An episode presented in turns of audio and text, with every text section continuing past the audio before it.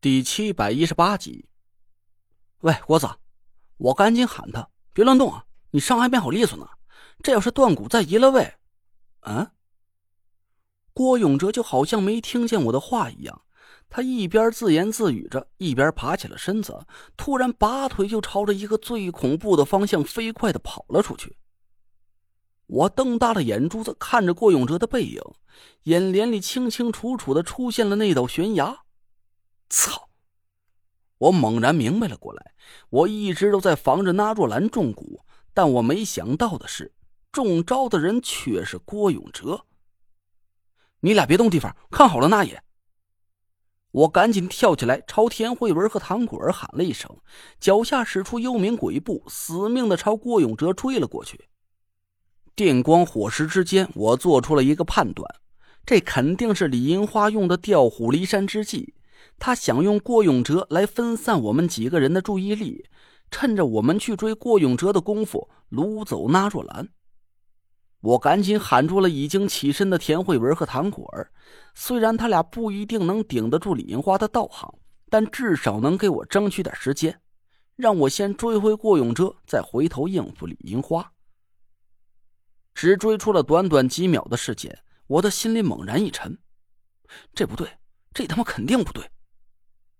别说郭永哲现在伤势还没好利索，就算他全虚全影的，也只是个没有法力的普通人而已。他怎么可能比我跑的都快？可现在，郭永哲就像是一道灰不拉几的青烟似的，脚下的步子虽然踉踉跄跄的，但他却直直的朝着悬崖的方向，不紧不慢的和我保持着几乎相同的速度。我还从来没见过能和幽冥鬼步的速度媲美的步伐，这下子我算是彻底傻眼了。本来打算赶紧追回郭永哲，回头死死的守着那若兰，但眼前这个情况，我失算了。我脑子里飞速算着，我到底要不要暂时放弃去追郭永哲？毕竟他和李银花无怨无仇的，就算是进了纯阴阵眼，李银花也未必能把他给怎么着。但我又不敢去赌这个几率，李银花就是个不讲理的疯女人。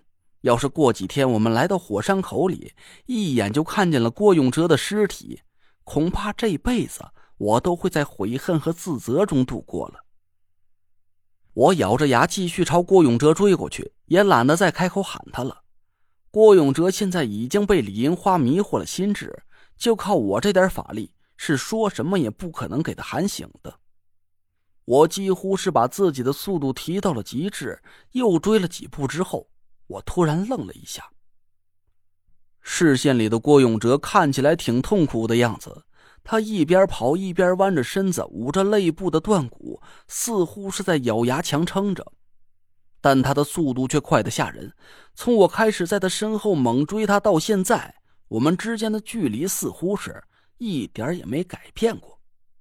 我没靠近他一点儿。但也没被他拉开一步，我脑子里突然一闪，刻意放慢了一点脚步。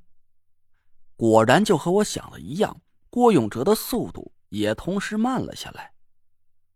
还是和刚才一样，他不停的打着趔趄，继续向前跑去，只是移动的速度变成了和我同步。古树，我猛然一惊，赶紧停下了脚步。郭永哲还在继续不停的朝前跑，只是这一次他恢复了正常的速度，跑出几步就捂着伤口不停的咳嗽着。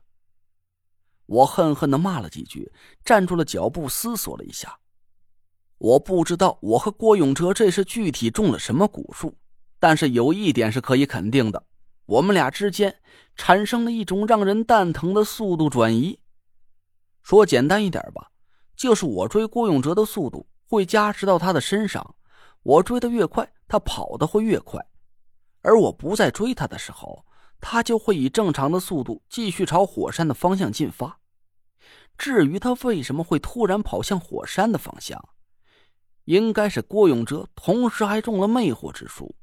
我猜想，在火山口的方向有什么他特别想见到的人吧？会是谁呢？我回想了一下。郭永哲刚才自言自语的那几句话，这和他平常对我们说话的语气不太一样。他平时都是自称哥们儿，但刚才他清清楚楚的说了一句“哥知道地儿”。在我的记忆里，他只有在对两个人说话的时候会用到这个自称，一个是被他强行认了干妹妹的王月，而另外一个人就是张雪飞。我心里暗暗吃惊，一下子就想起了前段时间，也就是唐果儿做了噩梦的时候，郭永哲说他也做了个梦，他梦见了张雪飞，两人约定好了找个没有人的地方好好聊聊，谁也不带。